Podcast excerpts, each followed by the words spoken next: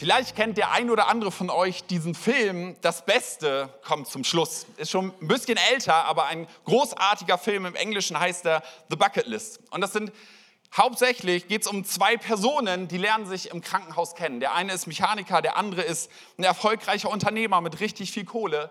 Und beide erfahren, dass sie eine tödliche Krebserkrankung haben. Sie lernen sich kennen und, und sprechen miteinander und sie merken, hey, unsere Uhr tickt und irgendwann werden wir von dieser Erde gehen. Lass mal zusehen, dass wir das, was wir wirklich noch wollen, noch tun. Und sie schreiben sich eine Liste, die, die Bucket List. So könnte man im Deutschen übersetzen mit ähm, den Löffel abgeben Liste. Also das ist das, was ich vor meinem Tod unbedingt noch machen will. Und sie schreiben sich diese Liste und der eine hat die Kohle und der andere die Mut. Und sie beide machen, ich glaube, 100 Dinge, die sie, die sie tun wollen. Unter anderem so mit dem Mustang die Route 66 fahren, die Pyramiden von Gizeh sehen, den Himalaya besteigen, die chinesische Mauer überqueren, eine Safari in Tansania machen, Fallschirm springen und, und, und. Und du merkst, ey, da ist so eine Energie drin, dass, dass auf einmal, egal wie kurz die Zeit noch ist, so viel an Lebensfreude drin. Du merkst, das Nachdenken über die Endlichkeit des Lebens bringt sie dazu, etwas an Klarheit zu finden, auch etwas an, an Freude zu kultivieren. Nicht auf schaffe, schaffe, schaffe, sondern auf Leben zu leben. Und das begeistert mich tatsächlich daran. Und ich habe für mich angefangen, auch so eine, so eine Liste zu erstellen mit Dingen, wo ich sage, okay, wenn Jesus morgen wiederkommt, ist eh alles besser, aber, aber wenn ich noch ein paar Jahre habe, dann gibt es ein paar Dinge, die würde ich auch gerne machen. Und ich glaube, das ist cool, weil, weil zielgerichtetes Leben, auf Dinge hinzuleben, hey, das entwickelt was an, an Freude, an Spaß, an die wichtigen Dinge, die ich doch in meinem Leben tun möchte, auch wirklich getan zu haben. Und ich habe so unterschiedliche Bereiche und das sind einmal Dinge, die einfach Spaß machen, wo ich richtig Bock zu hätte. Das ist einmal so ein Spanferkel grillen einmal Jetski fahren, noch einmal auf die Christmas Rock Night gehen und meine Lieblingsband sehen und nochmal Headbang. Und Ingo nehme ich mit. Oder Dinge, die mit Beziehungen zu tun haben. Einmal mit meinem Sohn und einem guten Freund von mir und seinem Sohn einmal zelten zu gehen, ein paar, paar Tage irgendwo sich zurechtfinden, so wie so Entdecker, wie so kleine Pioniere berufliche Dinge. Ich würde gerne noch eine Coaching-Ausbildung machen, mein Kommunikationsseminar besuchen, aber eben auch geistliche Dinge auf meinem Leben, wo, wo ich sage, ja, da hätte ich richtig Bock zu. Das drückt mir niemand auf, was ich tun soll, sondern ich, ich würde das gerne noch in meinem Leben tun, dahin. Ein Teil des Jakobswegs wandern. Wer ist dabei? Was mit meinem Charakter zu tun hat, liebender zu werden, so als, als Zielsetzung des Lebens, ein größeres Herz zu bekommen, nicht eng zu werden, sondern weit zu werden, ein weites Herz für Menschen. Im nächsten Jahr mehr in das Reich Gottes zu investieren, wie in dem Jahr zuvor.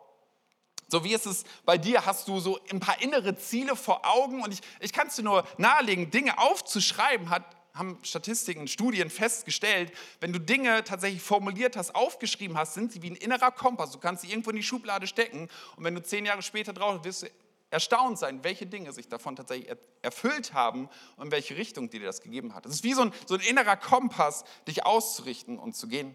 Und ich lade dich ein, tu das Denk mal drüber nach, so zielgerichtetes Leben und glaubensvolle Ziele dort auch zu setzen. Dinge, die Spaß machen, aber auch etwas mit deinem geistlichen Leben zu tun haben. Das muss sich übrigens auch nicht ausschließen. So vor 14 Tagen habe ich euch so ein bisschen mit reingenommen, was für uns als Gospelhaus Aalen so, so die Zielrichtung ist. Ihr mögt euch erinnern an dieses Schiff, ich habe euch nochmal dieses Bild mitgebracht, das im, das im Hafen liegt und eigentlich darauf wartet, hinaus zu fahren auf die See und dort dem Auftrag nachzukommen, der so dringlich und der so existenziell ist. Dieser Auftrag, der uns alle braucht, der uns alle mit reinnimmt, dem wir hineingerufen sind. Und vielleicht machst du das sogar zu einem Punkt auf deiner Gib die Löffel ab Liste. Das, was du noch tun möchtest, sehen möchtest, dass, dass Menschen ergriffen werden. Paulus schreibt es in 2. Korinther 5 folgendermaßen, und ich glaube, es ist wie, als, als würde Gott es in dein Stammbuch, in, auf deine Liste schreiben wollen. So dringlich ist es ihm. Da heißt es ab Vers 18, und Gott hat uns zur Aufgabe gemacht, Menschen mit ihm zu versöhnen. Denn Gott war in Christus und versöhnte so die Welt mit sich selbst und rechnete den Menschen ihre Sünden nicht mehr an. Das ist die herrliche Botschaft der Versöhnung, die er uns anvertraut hat, damit wir sie verkünden. So sind wir Botschafter Christi und Gott gebraucht uns, um durch uns zu sprechen. Wir bitten inständig, so als würde Christus es persönlich tun, lasst euch mit Gott versöhnen. Ich denke, was für eine großartige Message und gleichzeitig was für ein Auftrag, was für eine Verantwortung Gott dort abgibt. Und manchmal denkst du, war das eine kluge Idee von dir, Gott? Ich weiß nicht, ob ich das getan hätte, aber er tut es und sagt, hey, so wie als würde Christus es persönlich tun, dieses Zurufen, lasst euch versöhnen mit Gott. Gott hat dir und mir etwas anvertraut. Ist dir das bewusst? Ist dir bewusst, da, da ist etwas, das hat Gott in deine Hände etwas in dich hineingelegt. Kannst du mal deinen Sitznachbarn angucken, so tief in die Augen schauen? Do it. Und jetzt sagen, Gott hat dir etwas anvertraut. Nur mutig mit dem Angucken, tief in die Augen schauen. Gott hat dir etwas anvertraut. Und er sagt, das ist auch noch die beste Botschaft, die es nur irgendwie gibt. Das hat er in dich hineingelegt.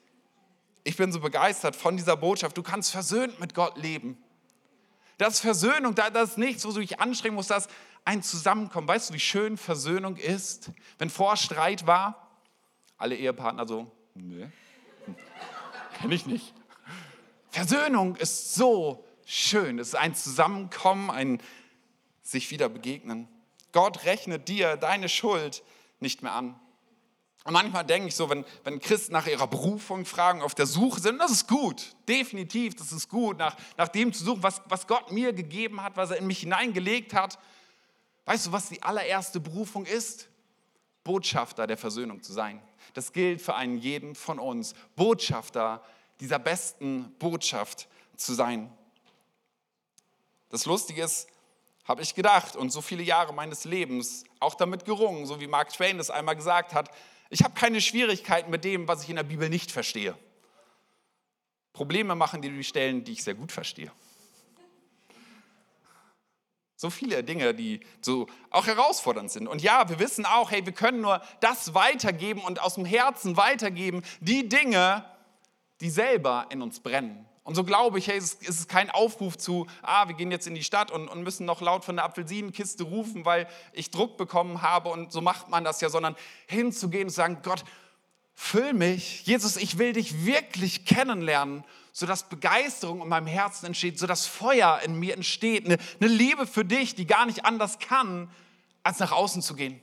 Ich weiß nicht, diejenigen, die schon mal verliebt waren, ich weiß nicht, wie lange du das zurückhalten konntest, es nur irgendjemandem zu erzählen. Oder? So, also es passiert irgendwie ganz schnell. Ich, ey, du, ich habe jemanden kennengelernt. Ich kenne ihn noch nicht gut, aber irgendwie, den hätte ich besser machen müssen. Egal. Da, da ist jemand und den müsstest du auch kennenlernen. Warum? Weil mir der so gut tut. Nicht, weil du Gesetze und Regeln befolgen musst, nein, weil der mir so gut tut. Weil, weil da so, viel, so eine Kraft drin ist, so eine Befreiung drin ist weil da, weil da Versöhnung mit jemandem drin ist, weil, weil es mir möglich macht zu vergeben, weil da neues Leben drin ist, weil ich mich neu sehen darf, weil da Identität ist, weil, weil mein Wert auf einmal von hier dahin gestiegen ist und unverrückbar ist. Den musst du kennenlernen. Es gibt nichts Besseres als den. So als Kirche wollen wir glaubensvolle Schritte gehen. Das haben wir in dieser Predigtreihe glaubensvoll immer wieder betont. Aber wir meinen nicht damit, jetzt irgendwie die Kinderräume zu sanieren. Das ist Mittel zum Zweck. Sondern wir wollen uns von Gott rufen lassen, diesen, diesen Schritt zu gehen, zu ihm hin, aber auch zu dem Menschen hin, hineinzugehen in das, was er für uns vorbereitet hat. Und ich glaube, es ist wichtig, so dieses Ziel vor Augen zu haben. Worauf laufe ich denn hin, damit ich nicht irgendwo im, im Irgendwo oder im Nirgendwo lande, sondern weiß, wo, wohin bin ich unterwegs. Es gibt so viele gute Dinge. In deinem Leben wirst du es merken, aber auch für uns als Kirche so viele gute Dinge, die wir tun können. Aber die guten Dinge sind die Feinde des Besseren. Des wirklich Wichtigen, des Wirklichen, was zählt. Und deswegen hilft diese Fokussierung auf das Ziel, das Bessere vom Guten zu unterscheiden. Ich will noch mal ganz kurz, ohne die Predigt vom, von vor 14 Tagen zu wiederholen, weil die steht ja online, die kann man ja nachhören, deswegen muss ich sie noch mal wiederholen ganz kurz einen Moment zu nehmen, weil Wiederholung am Ende doch hier ein bisschen einprägend ist. Dieses Ziel, wo ich sage, boah, wie, wie wäre es, wenn Gott uns ernsthaft, in wie vielen Jahren auch immer, ein Prozent der Menschen in dem Umfeld des Gospel allen, in dem Einzugsgebiet, ein Prozent der Menschen sagt, hey, das ist eigentlich euer Anteil, wofür ich euch berufen habe, diesen Menschen mit der besten Botschaft der Welt zu begegnen. Wie wäre das eigentlich? Und das Ganze mit dieser Prämisse von Sören Kierkegaard, Glaube ist zu leben, als ob alles von Gott abhängt. Es ist nur zu beten und zu knien und geistlich darum zu ringen. Und dann sagt er weiter, während wir gleichzeitig handeln, als ob alles von uns abhängt. So beides zu tun, geistlich reif zu sein, zu beten, darum zu ringen und auf der anderen Seite die Dinge, die wir haben, die wir tun sollen, auch entsprechend danach zu handeln. Was würde es bedeuten, ganz konkret diesen Weg zu gehen? Treu zu sein mit dem, was Gott uns anvertraut, aber auch mutig, uns nach dem auszustrecken, was da noch ist, was wir noch nicht haben.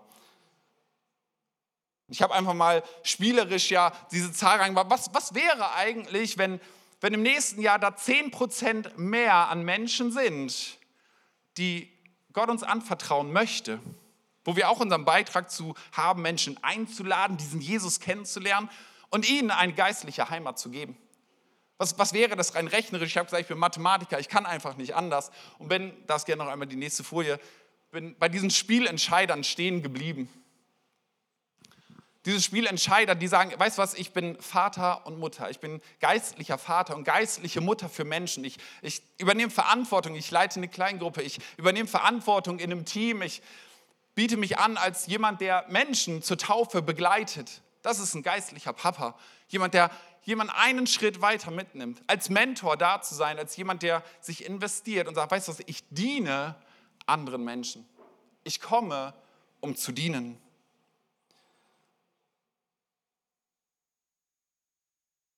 Und jetzt magst du sagen, ja, Leiter, das bin ich nicht. Ab jetzt schalte ich ab. Und ich sage dir, vielleicht ist Leiter ein Reizwort, vielleicht sogar für dich. Oder ist es ganz weit weg für dich. Leiter, ich, ich bin da kein Leiter. Und ich, ich verspreche dir etwas, die kürzeste Definition von Leitung ist Menschen, die Einfluss haben. Und ich verrate dir, du hast Einfluss. Kannst du mal ausprobieren, nächste Woche Montag, ob die Müllabfuhr kommt oder nicht, pack mal die gelben Säcke nach draußen. Ob die Nachbarn es auch tun. Okay, du, du hast Einfluss. Die Frage ist, wie groß das Maß des Einflusses und wir wissen, so Leiter, Spielentscheider, Menschen, die Verantwortung für sich nehmen oder Verantwortung übernehmen, die fallen nicht einfach so vom Himmel. Und da hat wir als Gemeinde auch als Leitung eine Verantwortung, dort etwas zu tun. Paulus definiert das in Epheser 4, Vers 12 folgendermaßen. Da sagte sie, also eigentlich spricht er vom fünffältigen Dienst, sie haben die Aufgabe, diejenigen zu Gottes heiligen Volk gehören, für ihren Dienst auszurüsten, damit die Gemeinde, der Leib von Christus, aufgebaut wird.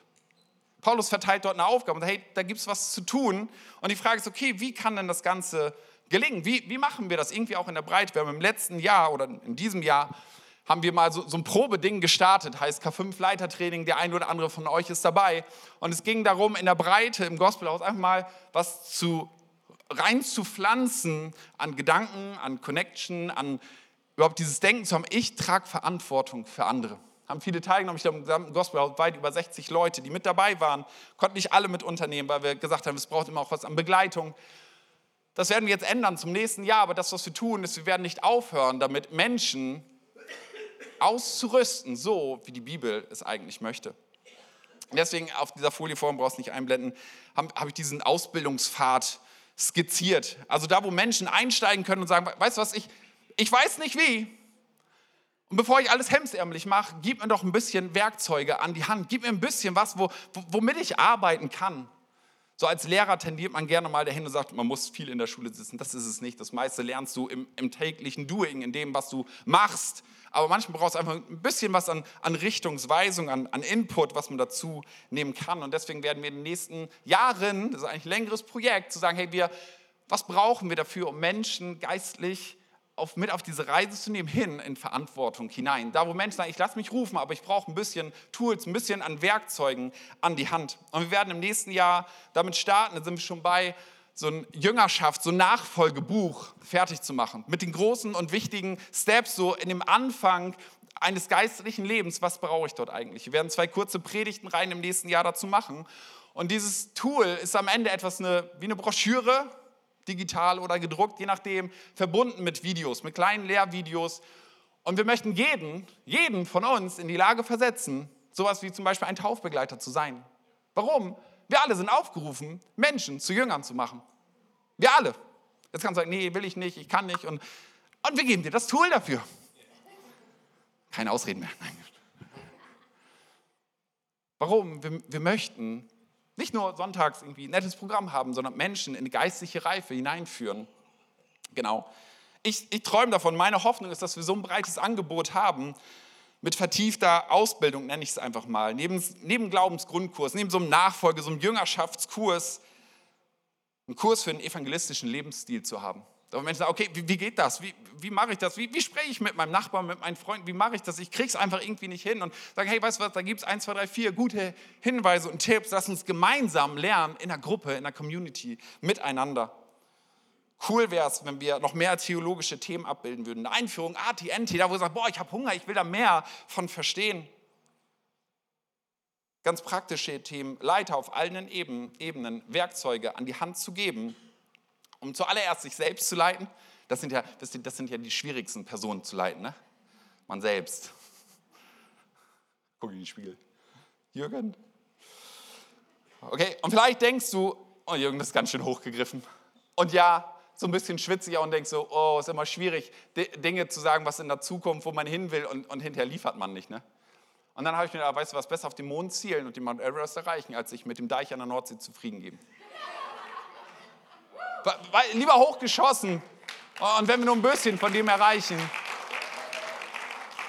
Aber mutig, das zu nehmen, wo Gott uns hineinführt. Ich habe euch ein Bild vom Death Valley mitgenommen. Das ist Tal des Todes in den USA, dass der höchste jemals gemessene Wert, ich glaube es waren an die 60 Grad, 56,7 Grad 1913 gemessen und du denkst so, das ist absolut tot, da ist nichts, du läufst da lang und es ist wahrscheinlich nur Sand und Geröll und Steine und null Leben. Grausam, da will niemand leben und doch gibt es immer wieder Touristen, die da hingehen. Warum? Weil alle paar Jahre gibt es eine Konstellation, da regnet es so stark im Herbst und im Winter, dass einige Wochen und Monate danach ein unglaubliches Phänomen passiert. Auf einmal sieht das, was so tot aussah, wo nichts an Leben zu sehen war, wo du gedacht hier wächst nichts, hier, hier kann nicht mal Löwenzahn gedeihen. Obwohl Löwenzahn ja sagt, geil Beton. Aber irgendwie sind da drin, sind, sind, sind diese Samenkörner von diesen Wüstenblumen, die da drin sind und nur darauf warten, dass sie aufblühen können. Und ich finde, das ist ein schönes Bild für Gemeinde.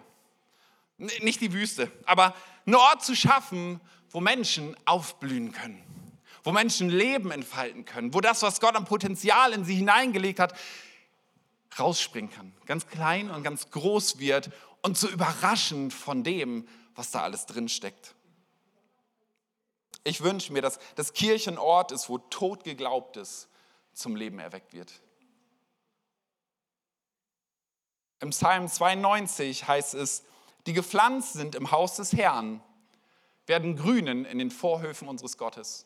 Noch im greisen Alter gedeihen sie, sind sie saftvoll und grün, um zu verkünden, dass der Herr gerecht ist. Hier liegt ein Versprechen drin, hier liegt Versprechen drin, wo, wo Gott sagt, hey, wenn, wenn du dich pflanzt, wenn du deine Wurzeln ausstreckst, selbst wenn es gerade wüst aussieht, aber wenn du es tust, dann, dann wird was an Regen kommen und du wirst aufblühen und dann gleich verbunden mit, warum? Gott verbindet dort zwei Dinge. Er sagt auf der einen Seite, ich will, dass du aufblühst. Und gleichzeitig verbindet er das nicht mit einem Selbstzweck, weil du so schön dann als Blume dich selbst bewundern kannst im Spiegel, sondern damit andere etwas an dieser Schönheit erkennen, nämlich zu verkünden die großen Taten des Herrn. Menschen sollen an dir sehen, wie du aufblühst, wie großartig Gott ist. Das Meisterwerk, was an der Wand hängt von Picasso oder wem auch immer, ist schön für sich selbst, aber verkündet die großen Taten des Meisters. Derjenige, der es gemalt hat. Dafür bist du geschaffen, damit andere Menschen an dir etwas erkennen, wie großartig unser Gott ist. Und Kirche ist wie so ein Gewächshaus, in dem das Gute und Schöne hervorkommen soll.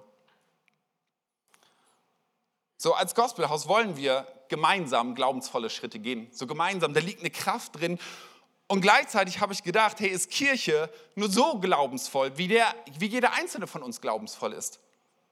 Das geistliche Level unserer Gemeinde bestimmt sich durch mein und durch dein geistliches Level. Kirche glaubt so viel, wie du glaubst. Kirche betet so viel, wie du betest. Kirche ist so großzügig, wie du großzügig bist. Und Kirche ist so mitfühlend, wie du mitfühlend bist.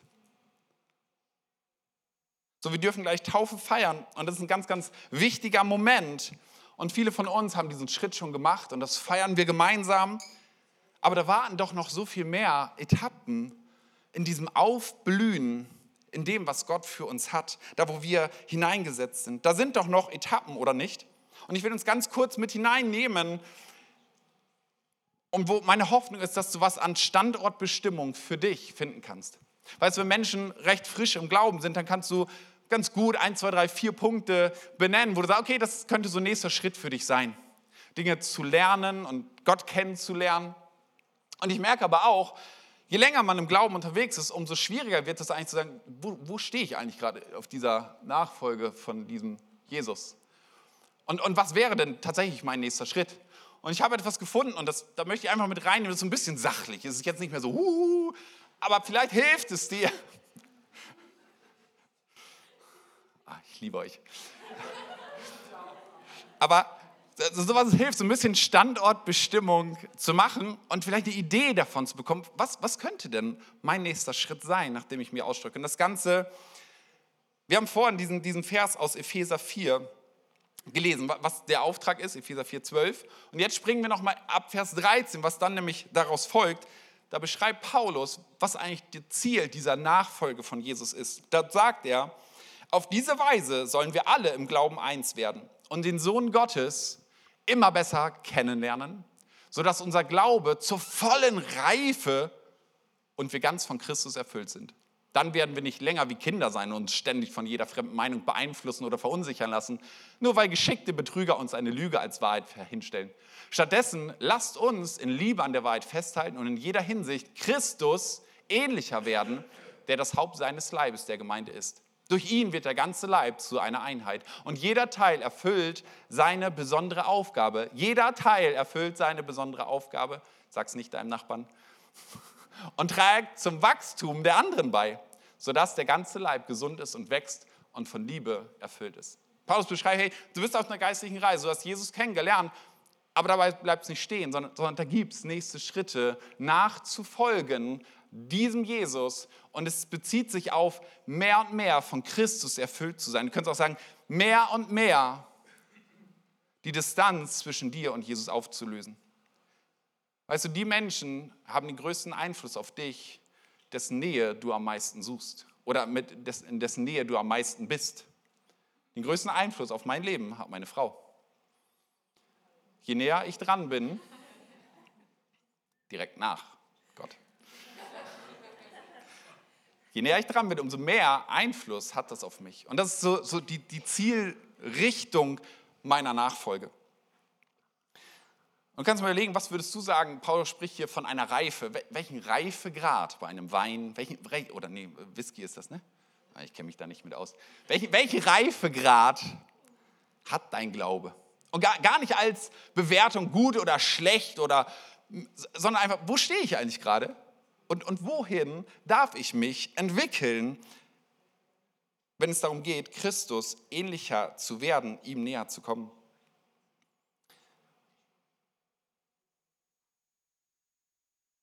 So, wir alle wissen, geistliches Wachstum ist nicht linear. Das ist nicht einfach die Stufen, die du gehst so hoch und dann hast du es irgendwann erledigt, sondern geistliches Wachstum ist im Gegenteil ein sehr, sehr komplexer Prozess. In dem, was dort eigentlich abläuft, hat mit meinen Lebensumständen zu tun, mit dem Handeln des Heiligen Geistes und den Reaktionen der Menschen. Wo gehe ich eigentlich gerade durch? Und das, das prägt alles, mein Glauben. Es ist nicht einfach so, so easy. Und manchmal Modelle vereinfachen Dinge.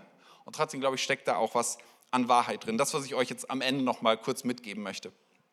Vor gut 15 Jahren hat die Willow Creek Gemeinde aus den USA, eine ziemlich große Gemeinde, die auch großen Einfluss hatte in Deutschland bis vor einiger Zeit, ähm, hat eine große Studie durchgeführt, weil sie gesagt hey, wir wollen feste, wir wollen nicht einfach nur sehen, ob wir können Gottesdienstbesucher zählen, das ist easy, wir können sehen, wie viele Kleingruppen wir haben, all diese Dinge, aber wie sehen wir denn, ob Menschen wirklich zu dieser Reife kommen?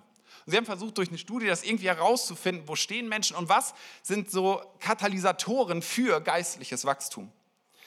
Und das, was sie herausgefunden haben, mittlerweile gibt es eine Datenbasis von über 250.000 Menschen, die daran teilgenommen haben. Also durchaus, das ist okay, da, da, da ist was Wahres drin, auch wenn es Dinge vereinfacht. Ähm, da mal einen Blick drauf zu werfen. Und das, was sie festgestellt haben, sind oder beschreiben, sind vier Phasen von geistlicher Reife, von geistlichen Wachstumsphasen. Und dann gibt es diese Katalysatoren, die einen Übergang von der einen Phase zur anderen Phase beschreiben und dabei helfen, dass das passiert. Die sind dann wiederum jeweils in vier Bereiche, ihr seht das gleich, jeweils in vier Bereiche unterteilt. Spannend ist, dass sie sagen, auch neben diesen vier Phasen, da passen so 75 Prozent der Menschen, die sie befragt haben, rein, gibt es noch zwei andere, zwei andere Gruppen von Menschen, die du dort nicht einsortieren kannst. Das sind einmal Menschen, die sagen, boah, ich bin einfach frustriert von Gemeinde, ich komme nicht weiter, oder Menschen, die einfach mit geistlichen Themen zu kämpfen haben oder mit Lebensthemen, wo sie sagen, ich komme da nicht raus, sind es irgendwelche Süchte oder so, und sagen, da scheint es eine Blockade zu geben. Okay, ich habe euch mal eine kleine Übersicht mitgebracht und sage, okay, das erste ist eigentlich so, Jesus zu entdecken, dann in Christus zu wachsen, nah bei Christus zu sein und Christus im Zentrum. Und ganz wichtig, es geht nicht darum, ein Stufenchristentum zu erzählen. Wir sind alle, haben den gleichen Zugang zu Gott, okay? Das ist, da ist keine Unterscheidung drin, keiner ist besser oder schlechter. Es geht einfach darum zu sehen, wie entwickelt sich eine geistliche Reife. Und jetzt gehe ich mit euch mal ganz kurz durch, was bedeutet Jesus entdecken, was bedeutet Christus wachsen, wie ist diese Phase und was sind die Katalysatoren, die helfen, diesen in die nächste Phase hineinzukommen. Wollt ihr das hören oder soll ich aufhören? Ihr dürft Nein sagen, ehrlich. Wenn man fragt, darf man Ja und Nein sagen.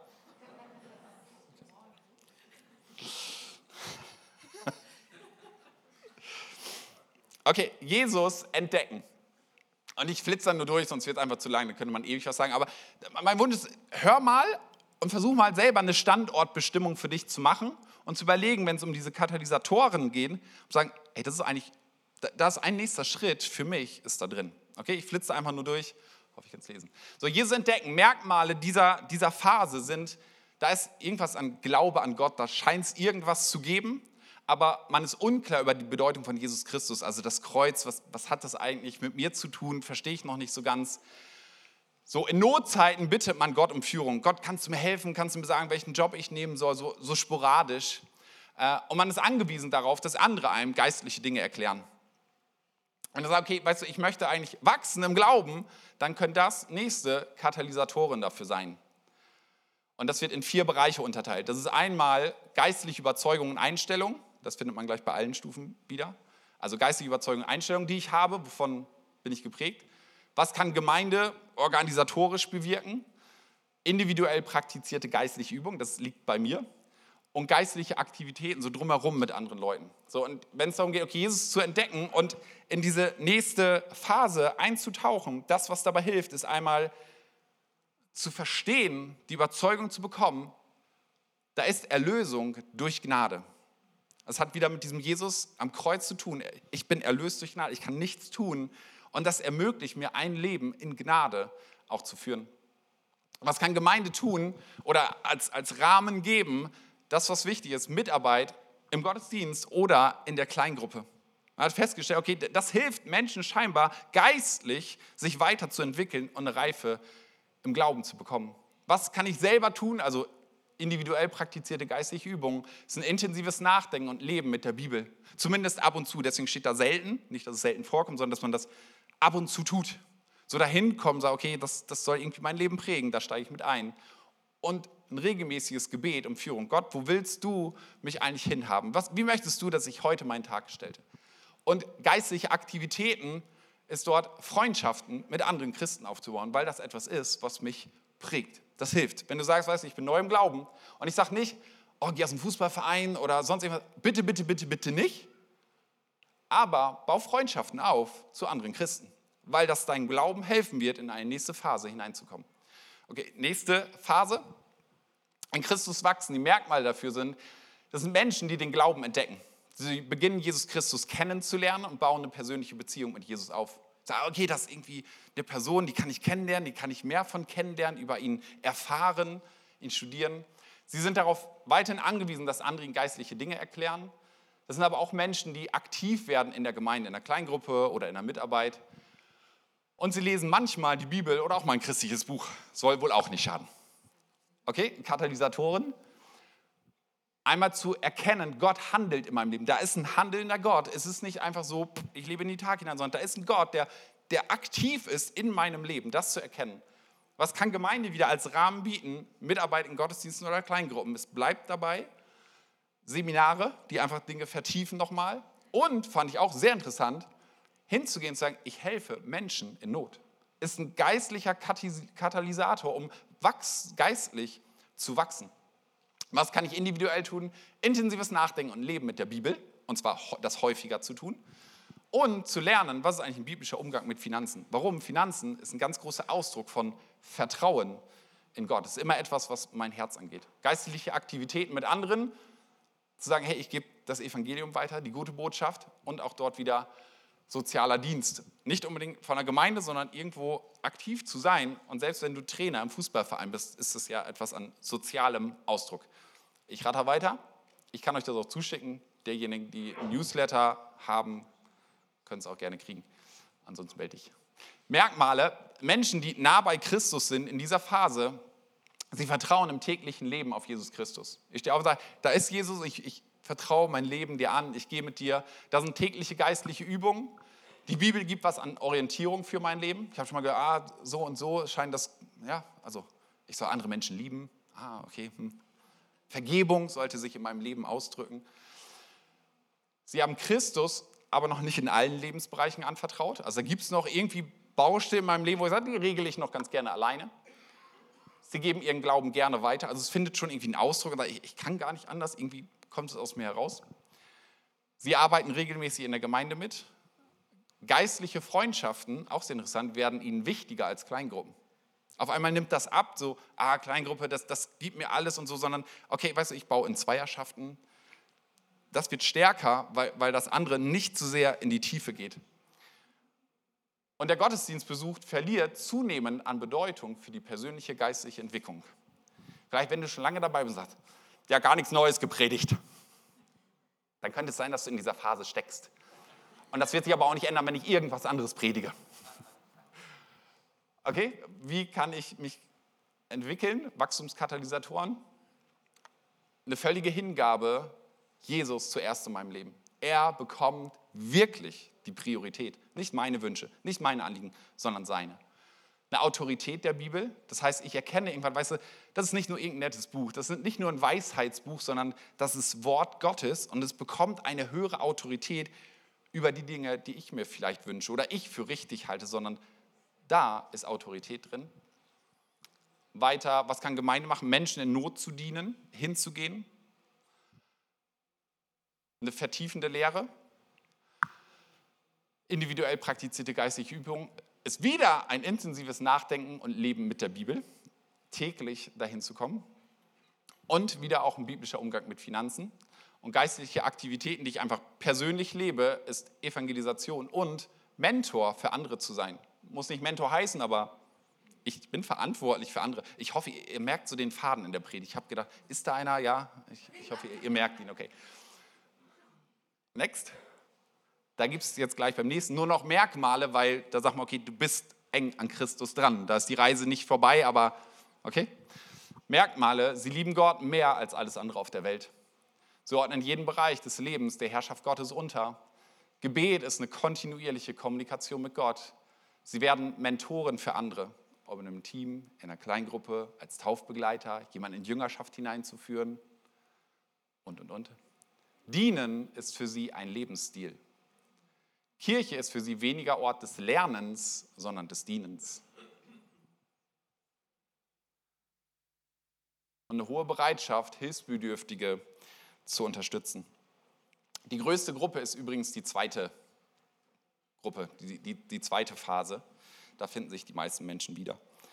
Und ich finde es einfach interessant, gerade bei, bei nah bei Christus und Christus im Zentrum, dass das, was ich von Gemeinde erwarte, sich einfach stark verändert. Nicht von, ich nehme für mich, sondern ich diene. Das ist der Ort, wo ich diene, wo ich für andere da bin. Und dadurch passiert, aber durch den Dienst passiert geistliches Wachstum. Ich hoffe, du konntest für dich so, so ein bisschen was an Einsortierung haben. Wie gesagt, wenn du einen Newsletter kriegst, verschicke ich es einfach morgen oder die Tage, dann hast du es, für die, die interessiert, die anderen drücken auf Löschen. Oder ist eh schon im Spam-Ordner, ich weiß nicht. Und interessant finde ich, das, was du bei allen Wachstumskatalysatoren findest, ist der Umgang mit der Bibel. Ist auch interessant, was da alles nicht steht. Da steht noch nicht mal, hör dir immer die Predigten von Jürgen Reinders an. Da steht auch nicht, hör noch mal sieben Stunden Lobpreis. Da steht dein Umgang und dein Gebet. Der Umgang mit der Bibel und dein Gebet. Das ist das, was du in allen Phasen drin hast, was geistliches Wachstum aktiviert und fördert.